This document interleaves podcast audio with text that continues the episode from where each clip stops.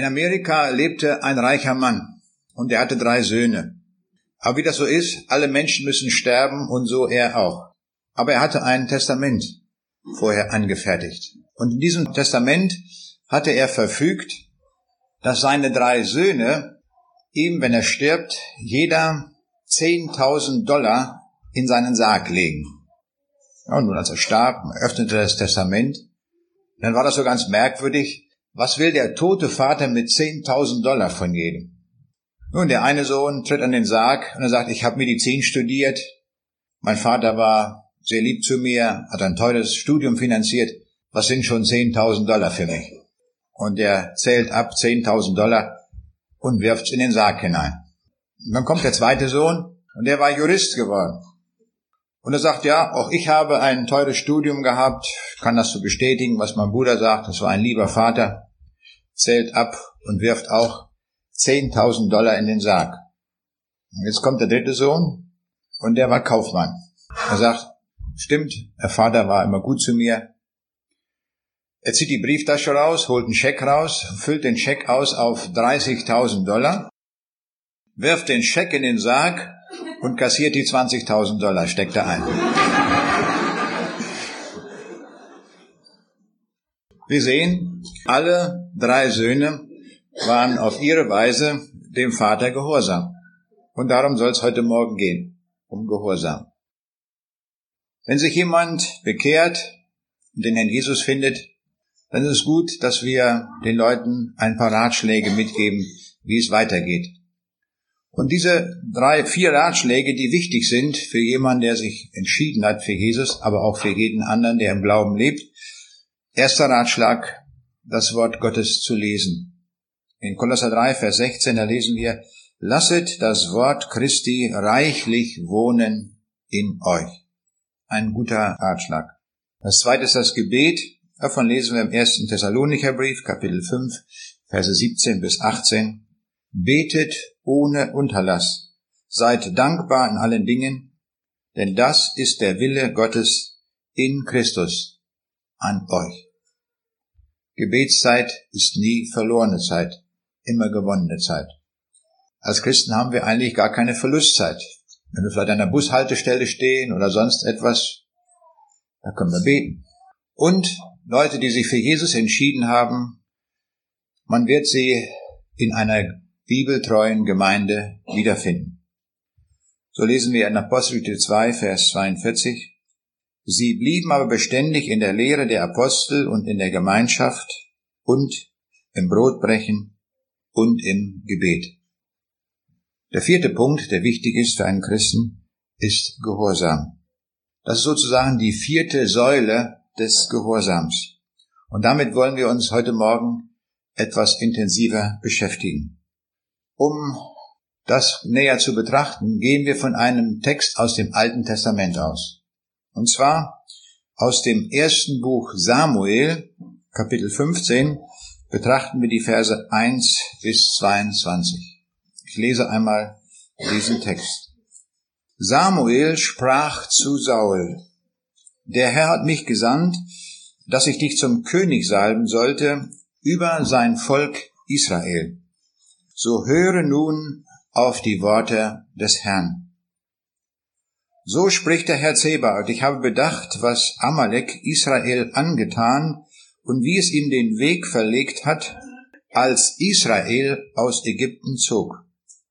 So zieh nun hin und schlag das Volk Amalek und vollstrecke den Bann an ihm und an allem, was das Volk hat verschone die Amalekiter nicht, sondern töte Mann und Frau, Kinder und Säuglinge, Rinder und Schafe, Kamele und Esel. Vers 7. Da schlug Saul die Amalekiter von Havila bis nach Schur, das vor Ägypten liegt, und nahm Agag, den König von Amalek, lebendig gefangen und an allem Volk verstreckte, vollstreckte er den Bann mit der Schärfe des Schwertes. Aber Saul und das Volk verschonten Agag und die besten Schafe und Rinder. und das Mastvieh und die Lämmer und alles, was von Wert war. Und sie wollten den Bann daran nicht vollstrecken. Was aber nichts taugte und gering war, daran vollstreckten sie den Bann. Da geschah des Herrn Wort zu Samuel. Es reut mich, dass ich Saul zum König gemacht habe. Denn er hat sich von mir abgewandt und meine Befehle nicht ausgeführt. Darüber wurde Samuel zornig und schrie zu dem Herrn die ganze Nacht. Und Samuel machte sich früh auf, um Saul am Morgen zu begegnen. Und ihm wurde angesagt, dass Saul nach Kamel gekommen sei und sich ein Siegeszeichen aufgerichtet habe und weitergezogen und nach Gilgal hinabgekommen sei. Als nun Samuel zu Saul kam, sprach Saul zu ihm, Gesegnet seist du vom Herrn. Ich habe des Herrn Wort erfüllt. Aber das war geheuchelt. Samuel antwortete, Und was ist das für ein Blöken von Schafen, das zu meinen Ohren kommt, und ein Brüllen von Rindern, das ich da höre? Saul sprach von den Amalekitern, hat man sie gebracht. Denn das Volk verschonte die besten Schafe und Rinder, um sie zu opfern dem Herrn, deinem Gott. An dem anderen haben wir den Bann vollstreckt. Samuel aber antwortete Saul, Halt ein, ich will dir sagen, was der Herr mir diese Nacht geredet hat. Er sprach, Sag an. Samuel sprach, Ist nicht so, ob schon du von dir selbst gering warst, so bist du doch das Haupt der Stämme Israels. Denn der Herr hat dich zum König über Israel gesalbt. Und der Herr sandte dich auf den Weg und sprach, zieh hin und vollstrecke den Bann an den Frevlern, den Amalekitern, und kämpfe mit ihnen, bis du sie vertilgt hast. Warum hast du der Stimme des Herrn nicht gehorcht, sondern hast dich an die Beute gemacht und getan, was dem Herrn missfiel. Saul antwortete Samuel, ich habe doch der Stimme des Herrn gehorcht und bin den Weg gezogen, den mich der Herr sandte, und habe Agag, den König von Amalek, hergebracht und an den Amalekitern den Bann vollstreckt. Aber das Volk hat von der Beute genommen, Schafe und Rinder, das Beste vom Gebannten, um es dem Herrn, deinem Gott, zu opfern in Gilgal. Samuel aber sprach, Meinst du, dass der Herr gefallen habe am Brandopfer und Schlachtopfer gleich wie am Gehorsam gegen die Stimme des Herrn? Siehe, Gehorsam ist besser als Opfer und Aufmerken besser als das Fett von Widdern. Denn Ungehorsam ist Sünde wie Zauberei und Widerstreben ist wie Abgötterei und Götzendienst.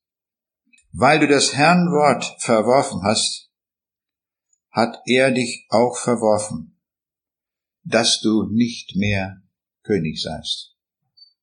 Soweit der Text hier aus dem Alten Testament. Gott hatte dem König Saul den Befehl gegeben, die Amalekiter zu schlagen.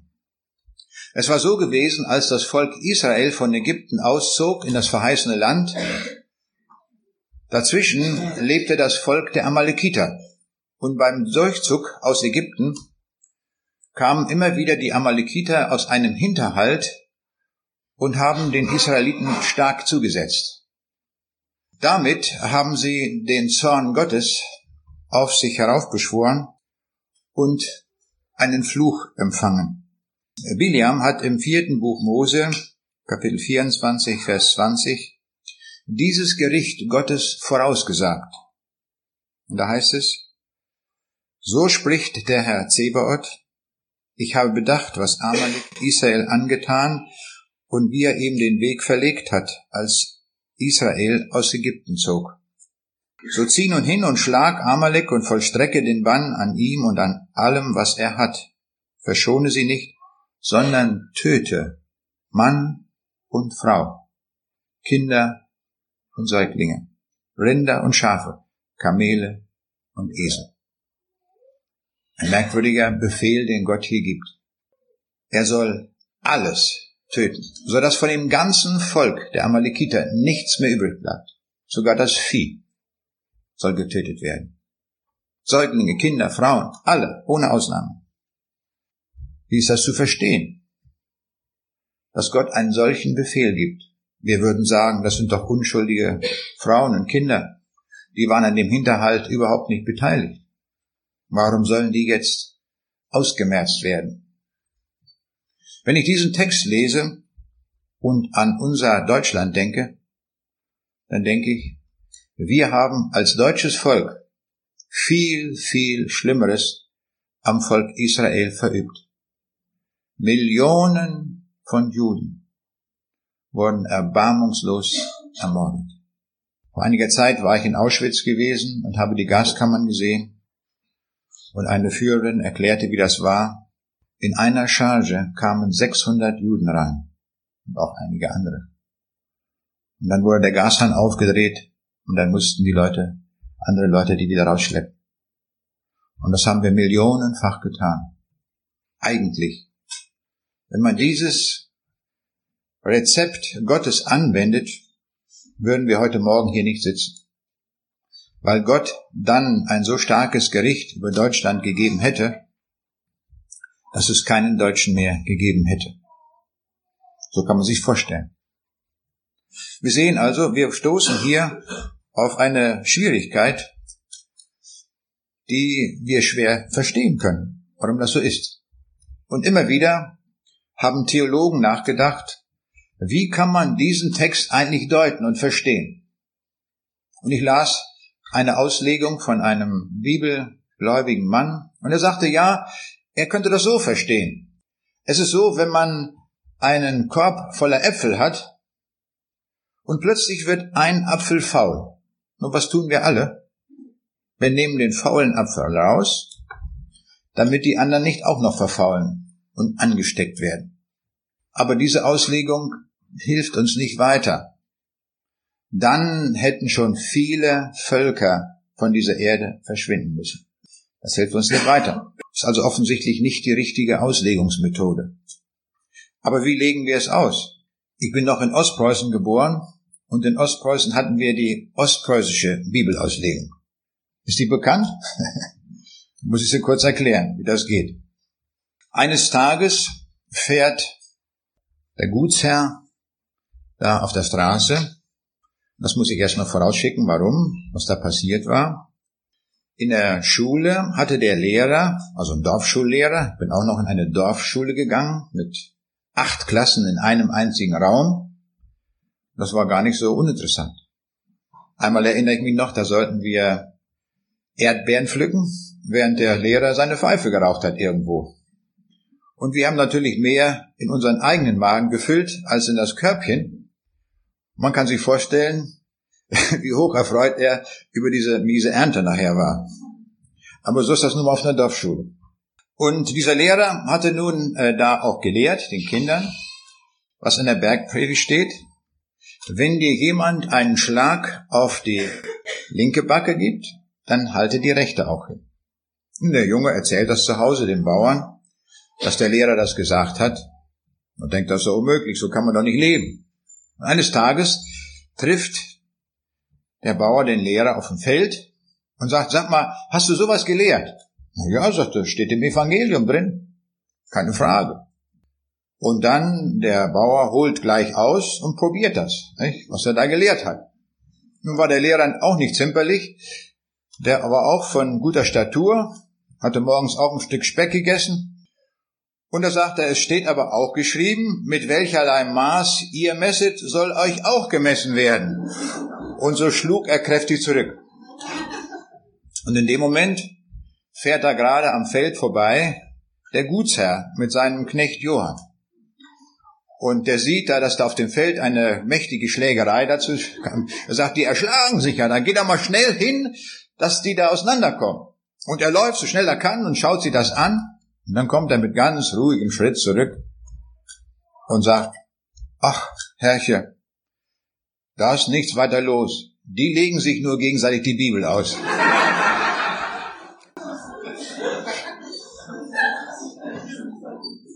Nun, das wird uns vielleicht auch nicht helfen, die ostpreußische Bibelmethode, diese Auslegung. Wir müssen einfach feststellen, dass wir manche Aussagen der Bibel überhaupt nicht deuten können. Da hilft uns keine spezielle Bibelauslegung, sondern da sehen wir, wie im Einzelfall Gott handelt. Und das wird uns hier berichtet, wie er das hier getan hat. Das ist erstmal sehr wichtig festzustellen, dass Gott hier handelt. Müssen wir stehen lassen. Schauen wir uns einmal an, wie der Saul da nun reagiert hat auf den Befehl Gottes. Er sollte ja alles, das gesamte Volk ausrotten. Aber der Saul, der sagt sich, das weiß Gott bestimmt nicht so gut. Ich werde das ein bisschen anders machen. Das ist so schade. Die Amalekiter haben so schöne, fette Rinder und so dicke Schafe. Oh, die werde ich mitnehmen nach Israel. Und da wird das Volk gut versorgt sein. Hat denn Gott das nicht gewusst? Dass die solche dicken, fetten Rinder haben, die werde ich mitnehmen. Und den Agag, den König, töten, äh, das werde ich viel ganz anders machen. Ich werde den Agag gefangen nehmen, den nehme ich mit nach Hause. Und was werden die Leute sagen, wenn ich nach Hause komme? Oh, wir haben einen tollen König. Der Saul, der wird geehrt. Eine Siegestrophäe hat er sich mitgebracht. Er hat die Schlacht ja gewonnen, König gefangen genommen und das Volk wird ihm zujubeln. Den König mitgebracht. Und so leben wir manchmal, dass wir uns Siegestrophäen verschaffen. Bei dem Wort Siegestrophäe fällt mir ein eine Geschichte. Meine Frau und ich, wir waren in Namibia, dem früheren Deutsch Südwestafrika gewesen. Und wir haben dort übernachtet auf einer Farm und sind von dort aus dann immer zu den Vortragseinsätzen gefahren. Und diese Farm, das ist nicht nur eine Rinderfarm gewesen, sondern was man heute mehr und mehr macht, auch eine Jagdfarm. Und da kommen Leute aus Europa, die viel Geld haben und gehen dann dort auf die Jagd. Und der Farmer hat auch eine Jagdausbildung, der kennt sich aus in all den Dingen. Und dann äh, werden die Leute, die dorthin kommen, gut verpflegt. Und dann gehen sie zur Jagd. Ich hab, und dann fragte der Farmer, ob wir das auch mal sehen wollten, wenn der zur Jagd geht. Da ich sage, natürlich, das muss ich sehen, nicht? Wenn der dann jetzt da seine Flinte anlegt und durch Gebüsch und was weiß ich, da geht und hüpft, nicht wahr? Voll in Uniform war der da mit Gewehr, da ich denke, das muss ich sehen, wie das nun geht. Ne? Und so fuhren wir dann mit einem Jeep da durch die Lande. Und dann war an einer Stelle ein Wasserloch. Und das war von dem Farmer so angelegt, da kam Wasser. Und das war natürlich auch schön einbetoniert, damit das nicht von den Tieren zertrampelt wird und da kam Wasser. Und nun wussten die Tiere natürlich überall in der Wildnis, da gibt es Wasser. Und der Farmer hatte dann so eine Butze gebaut, aber nicht aus Holz und Stroh, sondern aus Beton. Richtig so ein Betonbunker mit einer Tür. Und da war in diesem Betonbunker so ein Schlitz eingebaut und da konnte man genau das Gewehr rauslegen. Und jetzt brachte man, dieser, dieser Mann, der zur Jagd ging, kam aus Österreich in voller Montur. Und der kam jetzt hinein in den Bunker, hat die Tür von innen abgeschlossen und hat er dort gesessen und gewartet, bis die Tiere kamen zum Wasser. Was hat er gemacht? Einmal die Flinte rausgehalten, peng, Blattschuss, nicht wahr? Alles super getroffen. Konnte genau abwarten, dass Tier so und so steht. Dann hat er sein Handy gehabt, hat wieder angerufen bei der Farm, hat ein Tier erlegt, dann kam der mit dem Jeep und hat ihn abgeholt. Dann wurde das Tier mit aufgeladen, kam nach Windhoek und wurde dort präpariert, so dass er in eine Seekiste das Geweih, also die Siegestrophäe bekam. Nun bin ich sicher, diese Siegestrophäe, die wird jetzt ganz groß in seinem Wohnzimmer hängen und alle Gäste, die zu ihm kommen, werden sagen, ja, habe ich selbst erlegt, das Wild. Ich war da in der Wüste gewesen und das ist die Trophäe. Er belegt. So ist das mal. Auf diese Weise, auf ganz billige Weise, legen wir uns Siegestrophäen zu. Und so macht das hier der Saul auch. Das kommt gut an, wenn ich hier so eine Siegestrophäe habe. Aber auch mit dem Vieh da tut Saul nicht das, was er tun sollte. Er erfüllt Teilaufträge. Gott hatte gesagt, er solle alles vernichten, aber er nimmt nur die mageren, Viecher dort, nicht wahr? Da sagt er, das können wir ohne weiteres beseitigen. Und die Fetten, die treibt er zusammen zu einer Herde und die werden zurück nach Israel gebracht. Und das Volk ist begeistert, so eine große Beute gemacht zu haben. Und der Saul kommt groß raus. Das ist ein König. Wir haben einen guten König. Aber nun geschieht das, was wir in Vers 10 und 11 lesen. Da geschah des Herrn Wort zu Samuel, es reut mich, dass ich Saul zum König gemacht habe. Denn er hat sich von mir abgewandt und meine Befehle nicht erfüllt. Hier schauen wir in das Herz Gottes hinein. Er zeigt uns, wie Gott darüber denkt. Und Gott sagt, es gereut mich, dass ich den Saul überhaupt zum König gemacht habe. Hätte ich das nicht getan. So zeigt uns Gott das. Gott hatte schon einmal gesagt, es reut mich, nämlich dass ich den Menschen gemacht habe. Es war bei der Sinnflut. Gott zeigt uns etwas aus seinem Herzen.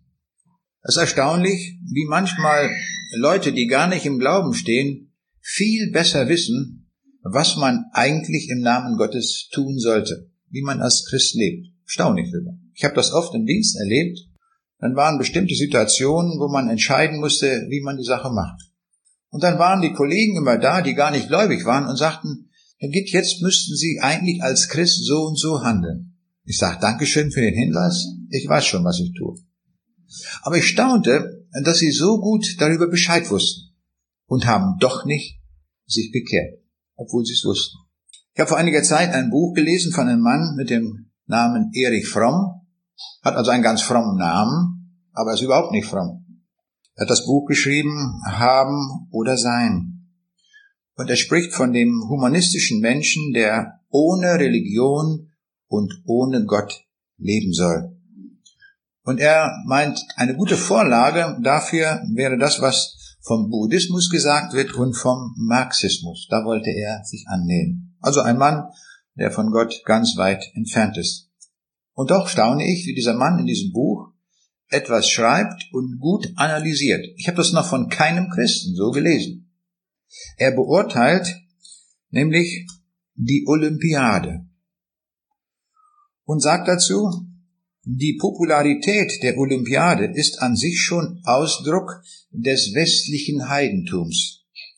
Sie ist eine Feier zu Ehren des heidnischen Helden des Siegers, des Stärksten, des Durchsetzungsfähigsten, wobei das Publikum bereit ist, die schmutzige Mischung aus Geschäft und Publizität zu übersehen, die die heutige Version der griechischen Olympischen Spiele kennzeichnet. In einer christlichen Kultur würde das Passionsspiel an die Stelle der Olympiade treten. Doch das einzige berühmte Spiel dieser Art auf der Welt ist die Touristenattraktion in Oberammergau. Der hat unglaublich gut beobachtet. Und wir sehen hier bei Saul Ungehorsam. Aber nicht nur bei Saul. Das gibt's auch bei Christen. Und das will uns ja der Text hier deutlich machen, dass Gott uns ruft zum Gehorsam. Ich möchte heute Morgen drei Formen des Ungehorsams uns nennen. Die eine Form des Ungehorsams ist, dass wir Einzelwahrheiten der Bibel ganz locker aufgeben. Ist nicht so wichtig. Können wir einfach aufgeben. Spurgeon, der bekannte Prediger, hat einmal das veranschaulicht anhand einer kleinen Geschichte. Und er hat gesagt, wir fahren mit einem Karren über die Steppen Russlands. Die Pferde werden wütend angetrieben, aber die Wölfe sind dicht hinter uns. Da sind sie. Könnt ihr nicht ihre feurigen Augen sehen? Die Gefahr ist dringend. Was müssen wir tun? Es wird vorgeschlagen, dass wir ein oder zwei Kinder hinauswerfen. Bis sie das Baby gefressen haben, werden wir einen kleinen Vorsprung gewonnen haben. Aber sollten sie uns wieder einholen, was dann? Nun, tapferer Mann, wirf deine Frau hinaus. In der Bibel Hiob 2, Vers 4 steht doch geschrieben, alles, was ein Mann hat, lässt er für sein Leben. Man muss dabei nur wissen, dass das der Teufel gesagt hat. Gebt fast jede Wahrheit auf in der Hoffnung, eine zu retten. Werft die Inspiration der Bibel hinaus und lasst die Kritiker sie verzehren. Hier wird es ein schönes Fest für die Wölfe geben. Das ist das, was wir weithin auch beobachten. Es werden mancherlei Seiten der Bibel aufgehoben, als nicht mehr zeitgemäß hingestellt. Insbesondere die ersten Seiten der Bibel. Da fängt schon an. Können wir glauben, dass Gott in sechs Tagen Himmel und Erde gemacht hat? Wenn ja, ist die Konsequenz, dass wir diesen ganzen Spuk von Evolution in die Mülltonne werfen und alles Gerede vom Urknall und von allem, was wir ständig in den Massenmedien hören. Das ist die Konsequenz. Haben wir einen solchen Mut, das in dieser Radikalität zu beseitigen? Das ist die Frage an uns.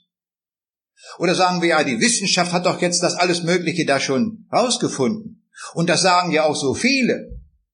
Nun, Wahrheit wurde noch nie durch die Menge bestätigt. Wahrheit findet man nicht durch Abstimmung.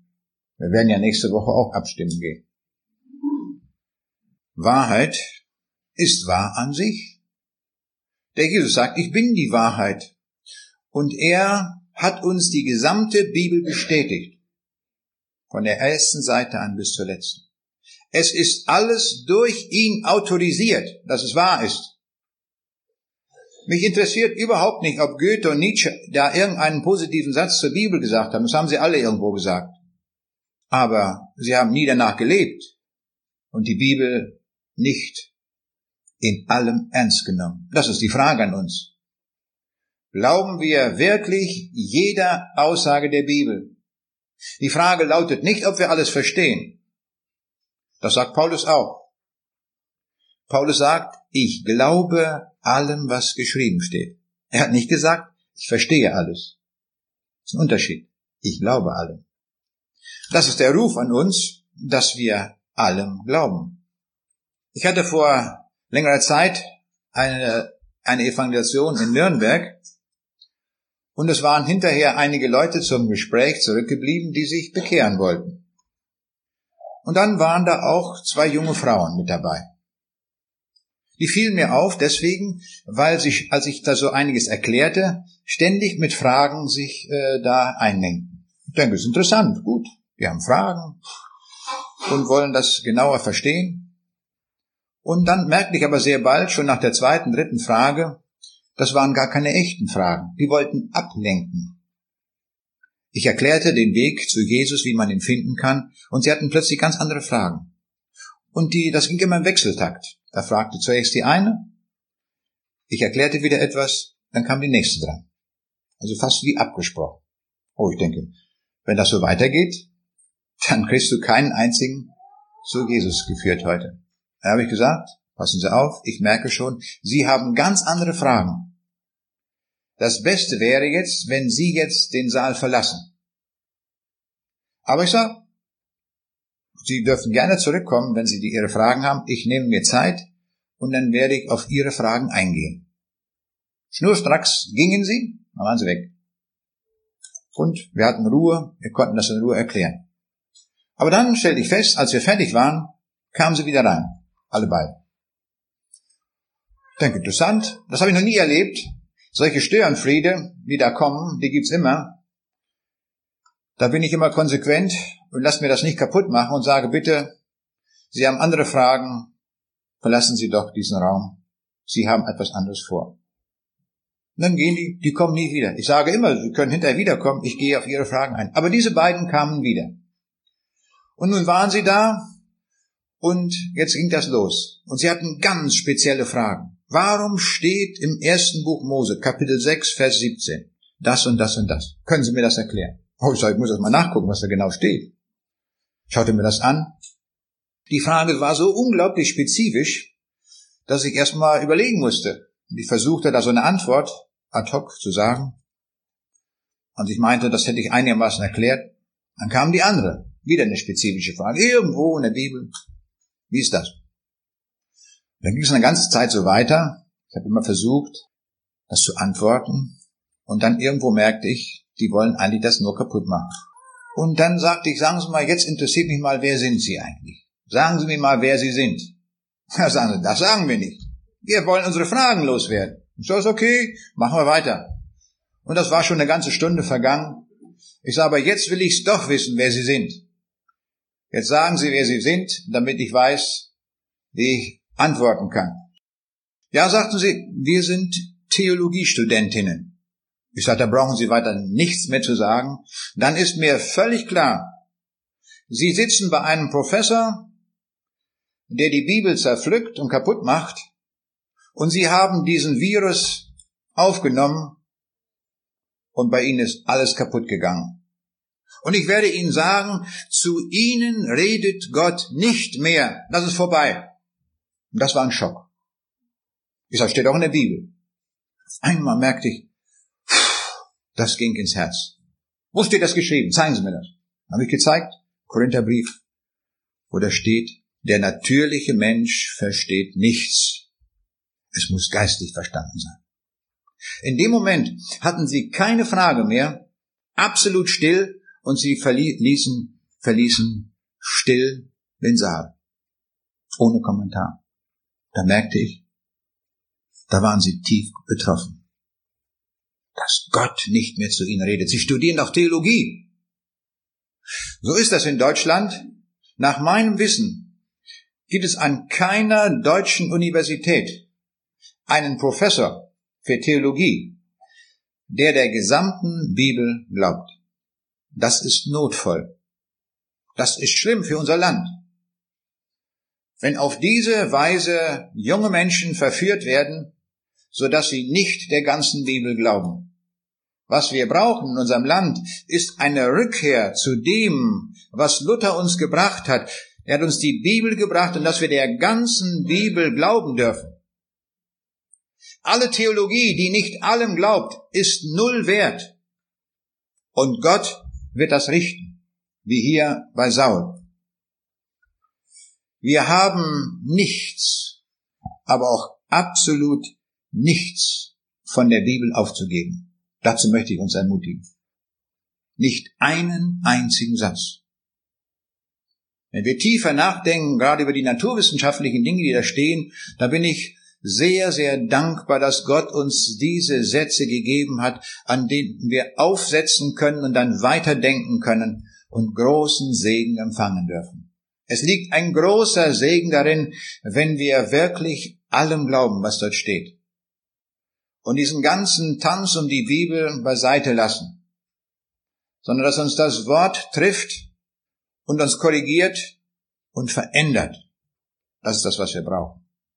Das nächste Argument gegen den Gehorsam, das ist die Antwort, die haben wir sicher schon oft gehört. Ja, das ist doch gar nicht heilsnotwendig. Wir reduzieren offenbar, das habe ich beobachtet in Gesprächen, offenbar die Aussagen der Bibel nur auf die heilsnotwendigen Dinge.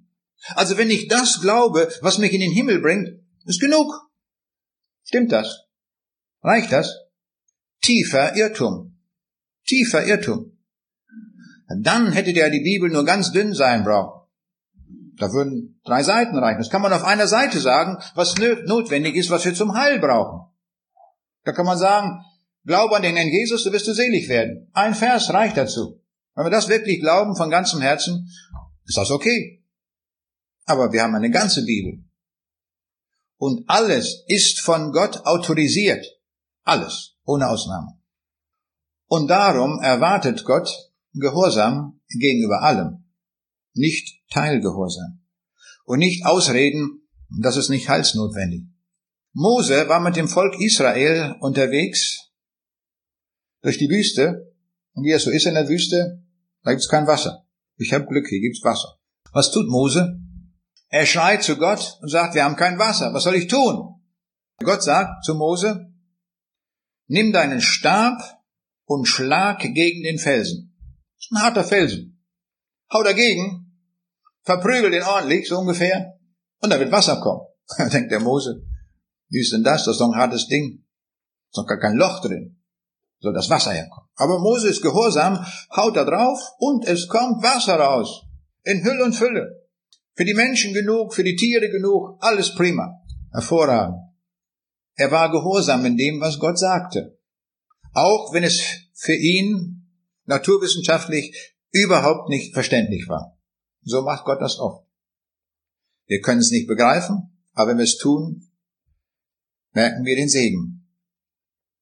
Der Mose dachte, na, das ist eine gute Sache, wenn das so geht.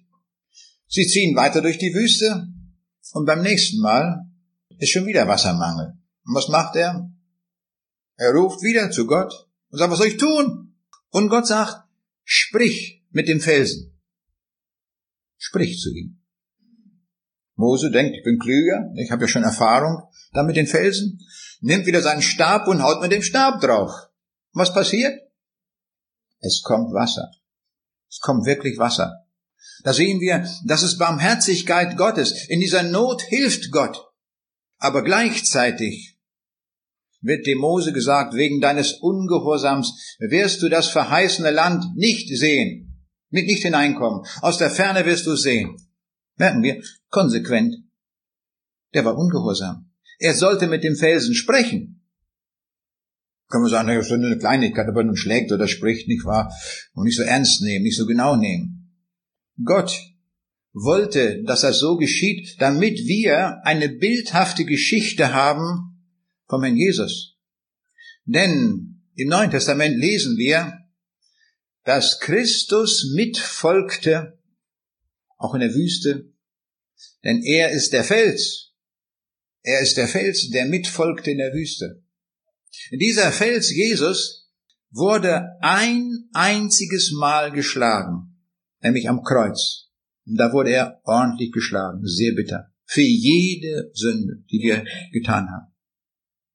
Er musste jede Sünde durchleiden. Das war ein heftiger, ein harter Schlag. Der ganze Bannstrahl Gottes traf auf ihn. Aber nun, als er das durchlitten hatte und auferstanden war, er wird nie wieder geschlagen werden. Nie. Das ist vorbei. Einmal wurde er geschlagen. Wegen der Sünde. Wegen der Sünde sprechen wir jetzt mit ihm. Jetzt reden wir zu ihm. Wegen der Sünde. Und er wird die Sünde wegnehmen. Und genau das wollte Gott an dieser Geschichte mit Mose in der Wüste deutlich machen. Er wird, einmal wird der Felsen geschlagen und dann reden wir mit ihm. Nur noch reden. Die Sünde werden wir los, indem wir mit Jesus reden. Und der Mose macht das kaputt, diese Geschichte. Merken wir, konsequentes Ungehorsams hier. Es kommt sehr wohl, sehr genau darauf an, dass wir das tun, was Gott sagt. Das ist sehr wichtig. Ich hätte mich so gefreut, wenn bei dem Weltjugendtag in Köln, wo eine Million Menschen da waren und der Papst da gesprochen hat, wo da ein Ablass verkündigt worden ist, hätte dieser Mann doch diesen Millionen, dieser Millionen jungen Menschen gesagt, ihr lieben Leute, glaubt an den Herrn Jesus, bekehrt euch zu Jesus Christus und er nimmt alle Sünde weg. Es bleibt nicht eine übrig. Ihr könnt mit ihm reden und ihr seid frei. Ihr braucht dieses Heckmeck nicht mit den Ablassen. Stimmt's? Sagt die Bibel. Und wir stellen uns fest auf das Wort und glauben nur dem, was geschrieben steht. Und nicht allen möglichen Stimmen, die uns in dieser Welt begegnen. Wir müssen Position beziehen. Das ist wichtig. Ich habe mir vorgenommen, ihm einen Brief zu schreiben. Ich habe ihn schon angefangen. Ich muss weiter überlegen, was ich alles da schreibe. Er ist ein kluger Mann. Und darum werde ich das sehr präzise formulieren. Und werde ihm sagen, warum haben Sie das dieser Jugend nicht verkündigt? Eine Jugend, die weltweit angereist ist, die suchend war, die Antworten suchte. Und die richtige Antwort, die nötig gewesen wäre, bekehrt euch zu Jesus, die wurde nicht gesagt. Obwohl er manches Gutes sagt, muss ich dazu sagen. Ich habe mich als Student, muss ich sagen, riesig geärgert. Ich war ein suchender junger Mann. Ich suchte nach Gott und dann trat eines Tages ein Bischof auf an der Uni bei uns war eingeladen worden von zwei Professoren und die haben dann vorne am Podium diskutiert. Ich sofort hin, ich denke, hier von diesem Mann, der Bischof, der wird dir jetzt die richtigen Antworten geben auf deiner Suche nach Gott. Was hat er erzählt? Über Hochschulreformen und alles Mögliche, was für die Studenten da irgendwie von Belang ist. Das wollte ich gar nicht wissen. Ich wollte etwas über Gott hören. Und dieser Mann benutzt das Wort noch nicht einmal. Ist das nicht schrecklich? Ich habe erst später in einer Evangelisation das richtig mitbekommen, worum es geht. Und darum habe ich mir festgeschworen, das werde ich nicht so tun. Wo ich hingehe, werde ich das Wort deutlich sagen, damit ich mich nicht schuldig mache an den Menschen, die suchen sind und die die Antwort für ihr Leben suchen. Und die finden wir ausschließlich im Worte Gottes, nirgendwo anders. Alles andere ist Makulatur, was wir Menschen erfunden haben. Und ich habe weltweit gesehen, dass dieses Wort Menschen in einer unglaublichen Weise verändert. Kein Appell, nichts würde da helfen. Aber das Wort des lebendigen Gottes bewirkt es. Bewirkt, dass Menschen zur Umkehr kommen. Es war so, wir waren, meine Frau und ich, zu einer Evangelisation. Und am letzten Tag war auch so eine Abschlussversammlung wie hier, so ein Gottesdienst. Und ich hatte eingeladen zum Gespräch. Und wir waren schon, es war so schönes Wetter. Meine Frau und ich, wir freuten uns schon, jetzt geht's nach Hause. Und dann kommt noch eine Frau, tief verweint. Ich denke, was ist los? Warum weint die so? Und dann sagt sie, können Sie mir helfen? Sage, ich nicht. Ich kenne aber einen, der helfen kann. Und das ist Jesus. Ich sage, aber sagen Sie, was ist Ihre Not? Da sagt sie, ich war in den vergangenen Abenden gewesen bei den Versammlungen. Ich habe nicht die Kraft gefunden, zurückzubleiben. Heute muss ich's. Ich bin eine Prostituierte. Kann mir noch geholfen werden? Sage ja. Unbedingt. Die Bibel sagt, und wenn die Sünde blutrot wäre, so soll sie doch schneeweiß werden wie Wolle. Alle Sünde wird vergeben. Dann merkte ich, wie diese Frau das aufnahm.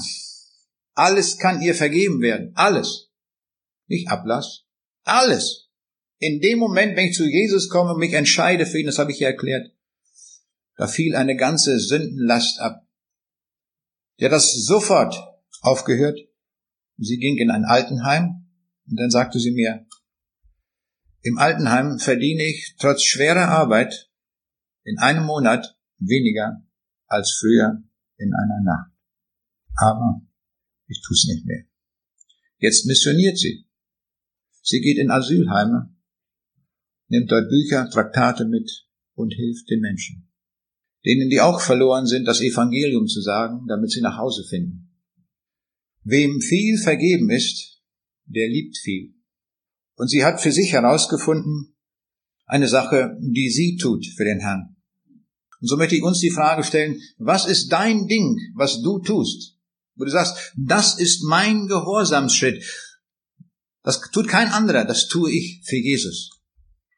Ich freue mich immer, wenn ich solche Menschen treffe, die etwas für sich herausgefunden haben, sagen, das ist meine Sache, so diene ich dem Herrn. Es kommt nicht darauf an, dass wir da studiert haben oder man weiß was Kluges verbreiten, überhaupt nicht. Wir müssen nur eine Idee haben, die wir umsetzen und sagen, das tue ich für meinen Jesus.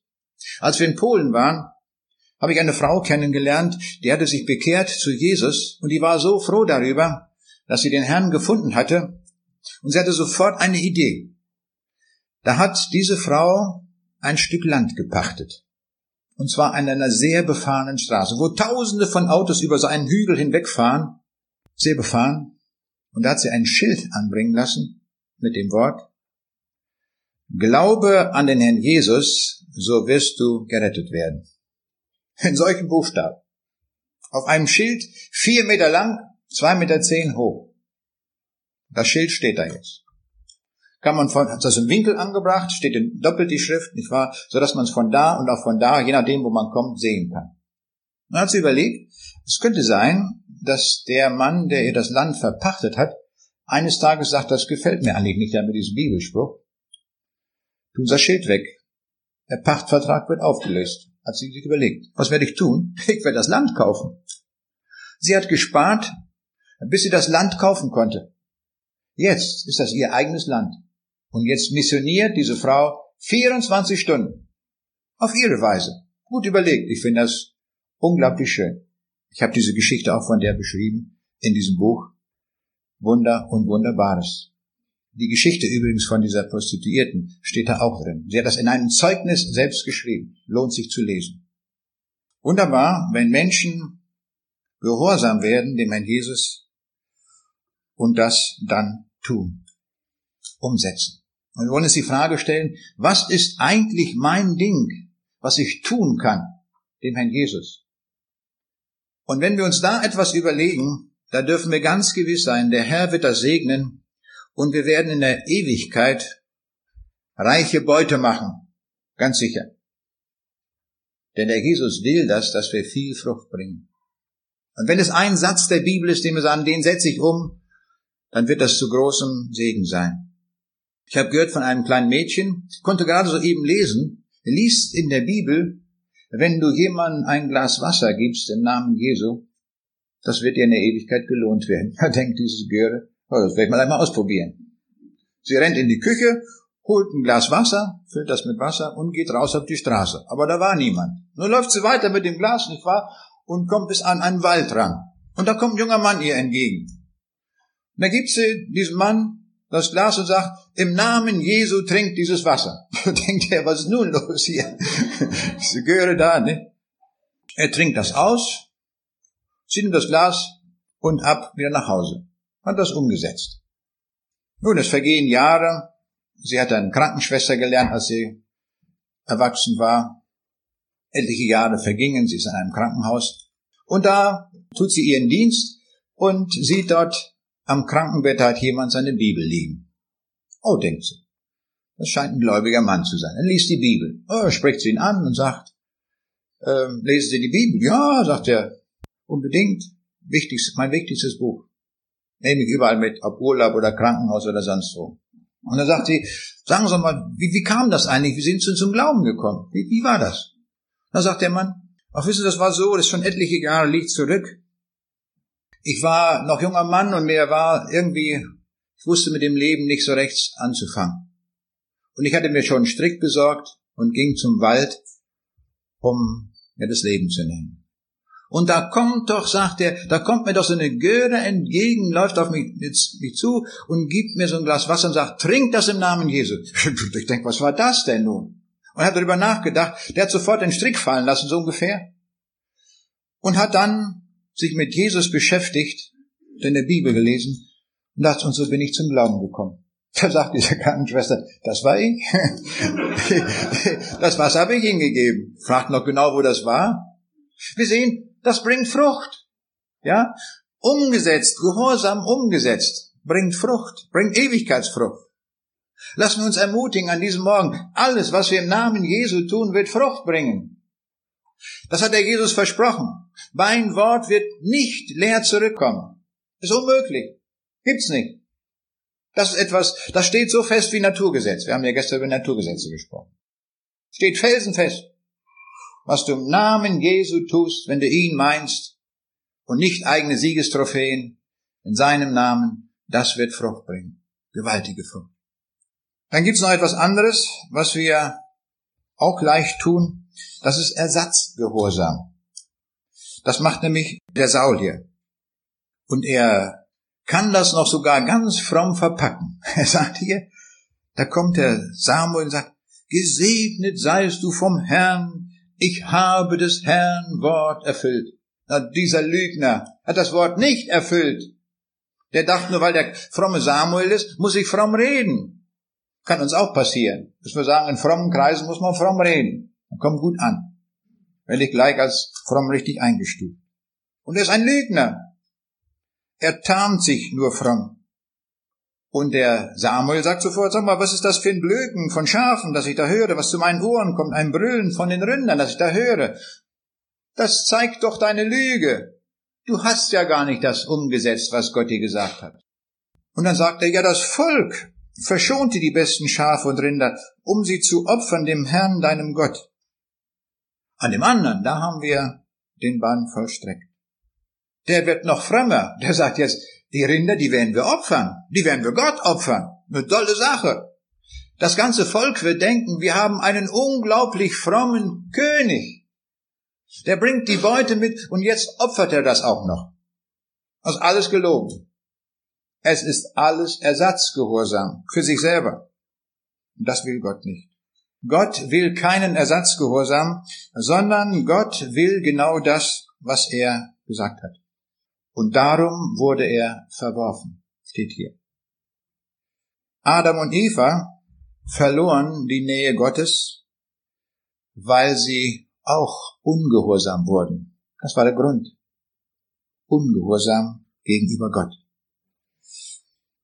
Wenn uns das passiert, verlieren wir alle Vollmacht, wenn wir ungehorsam werden. Das wurde mir mal so deutlich. Wir fahren ja mal gerne an die Nordsee. Wir lieben das flache Land, die weite Sicht bis zum Horizont, wo man abends dann die Sonne untergehen sieht. Mit den Bergen kann ich nicht viel anfangen. Da ist immer sofort die Sonne verschwunden hinter den Bergen.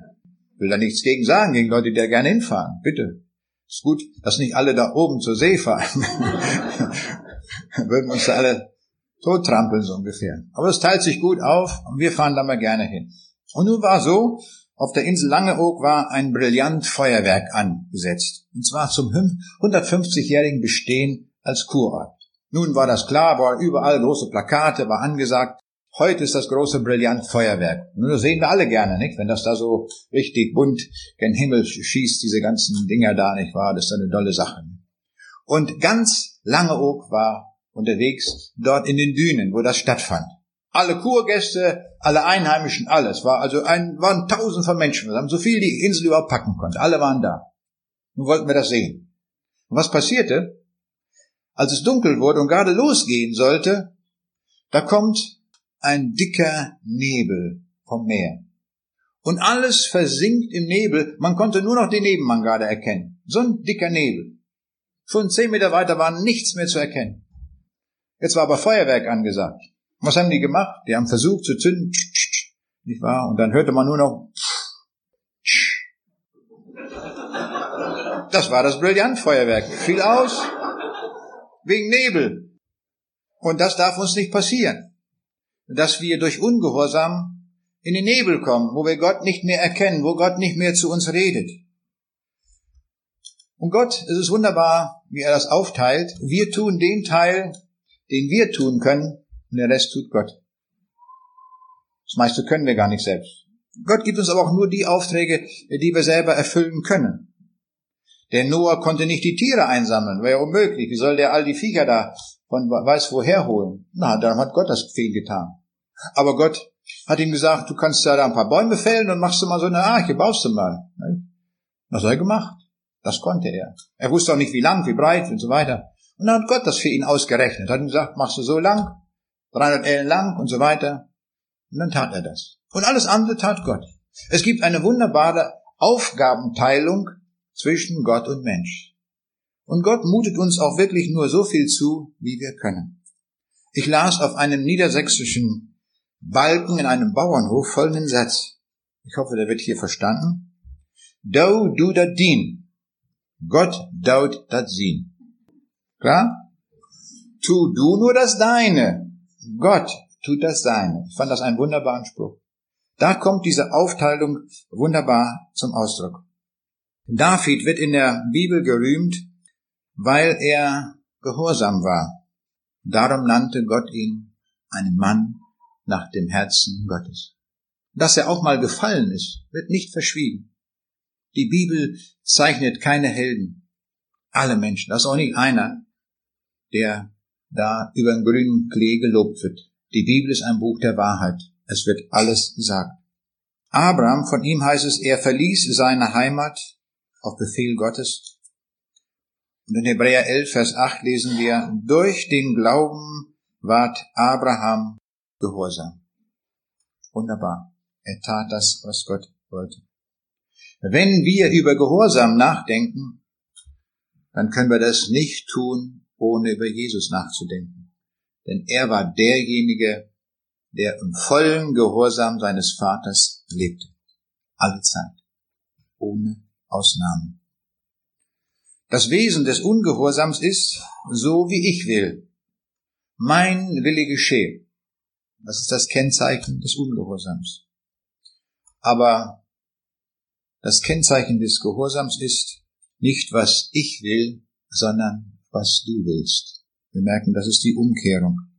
Wir haben gute Vorbilder in der Bibel. Von Noah heißt es in 1. Mose 6, Vers 22, er tat alles, was ihm Gott gebot. Von Jesus heißt es in Philippa 2, Vers 8 und 9, er erniedrigte sich selbst und ward gehorsam bis zum Tode, ja zum Tode am Kreuz.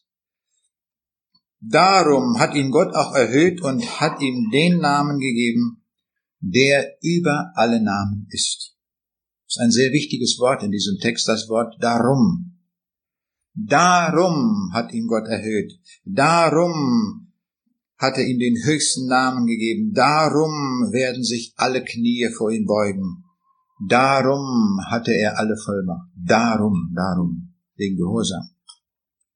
Wenn wir so recht nicht weiterkommen im Glauben, in den meisten Fällen liegt es daran, dass wir Gott nicht gehorsam sind. Wenn wir gehorsam werden, dann wird es in dem Moment plötzlich hell. Dann passiert was. Darauf reagiert Gott in unglaublicher Weise. Und wir können Gott zeigen, wenn wir ihn lieben, indem wir ihm gehorsam sind. 1. Johannes 5, Vers 3 heißt es, denn das ist die Liebe zu Gott, dass wir seine Gebote halten. Nicht, dass wir ständig ihm sagen, ich liebe dich, sondern dadurch, dass wir sein Wort, seine Gebote halten. Damit können wir am besten das ausdrücken. Was ist wohl der wichtigste Punkt des Gehorsams, wenn jemand noch nicht im Glauben steht? Komm und folge mir nach, sagt Jesus.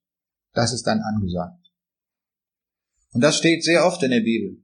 In einer unglaublichen Entschiedenheit wird das gesagt. Kehrt um, bekehrt euch. Lukas 13, Vers 24. Ringet darum, dass ihr durch die enge Pforte hineingeht. Matthäus 4, Vers 17. Tut Buße, denn das Himmelreich ist nahe herbeigekommen. Oder Matthäus 7, Vers 13 und 14. Geht ein durch die enge Pforte, denn der Weg ist breit, der zur Verdammnis führt und viele sind's, die auf ihm hineingehen. Wie eng ist die Pforte und wie weit und wie schmal der Weg, der zum Leben führt. Und wenige sind's, die ihn finden. Wir uns nicht entmutigen. Wir werden immer Leute finden, die dann umkehren und dann den schmalen Weg beschreiten. Nötigt sie hereinzukommen. Ein wunderbares Wort. Wir dürfen jemanden, den wir sehen, dass der noch nicht so weit ist, mal in die Hand nehmen und sagen, komm doch mit, ich komme sogar mit damit du nach Hause findest. Damit du nicht verloren gehst, damit du nicht in die Hölle kommst. Damit du ewiges Leben hast. Das ist wichtig. Das ist das Allerwichtigste in diesem Leben. Das ist noch wichtiger, als wenn wir von, ob wir von einer schweren Krankheit geheilt werden. Das ist auch gut. Aber noch viel wichtiger ist, dass wir vor dem ewigen Verlorensein gerettet werden. Und darum sagte Jesus, ich bin in diese Welt gekommen, um Sünder selig zu machen. Dazu bin ich gekommen. Und meine Vergebungskraft reicht aus für jeden, der da kommt. Ist das nicht großartig? Das ist gewaltig. Heute, wenn ihr seine Stimme hören werdet, verstockt eure Herzen nicht. Das gilt auch heute für uns. Wenn wir feststellen sagen, ich bin noch nicht an dieser Stelle, ich bin so etwas auf dem Weg, mir fehlt noch was. Unbedingt heute zurückbleiben, die Sache festmachen, damit das damit unser Name im Himmel geschrieben steht. Das ist das Allerwichtigste. Freut euch, sagte Jesus, darüber, dass eure Namen im Himmel geschrieben sind. Ich möchte schließen mit einem wunderbaren Lied, das ich mal irgendwo gehört habe, mir gleich aufgeschrieben habe von der Sängerin, die das gesungen hat. Ich sage, das muss ich haben. Das ist wunderbar. Und sie sang, wir rufen die Letzten zu Jesus, solange die Gnade noch währt solange die Sonne noch scheint und Liebe den Sünder begehrt.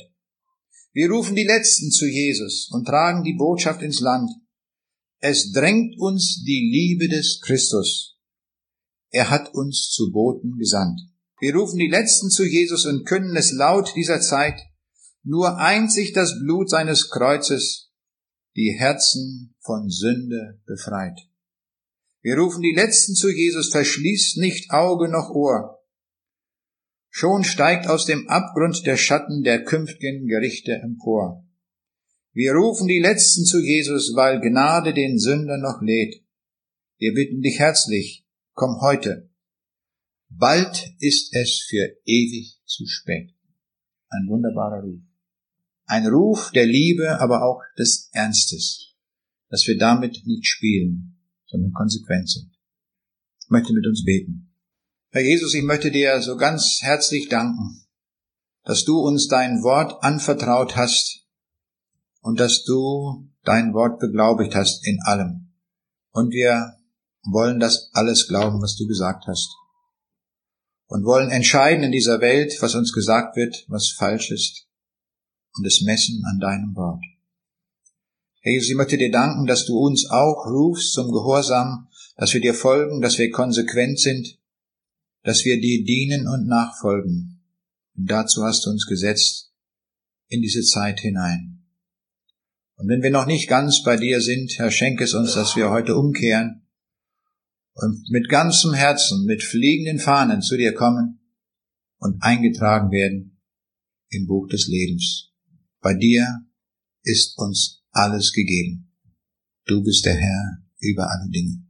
Gepriesen sei dein Name, Herr Jesus Christus. Amen.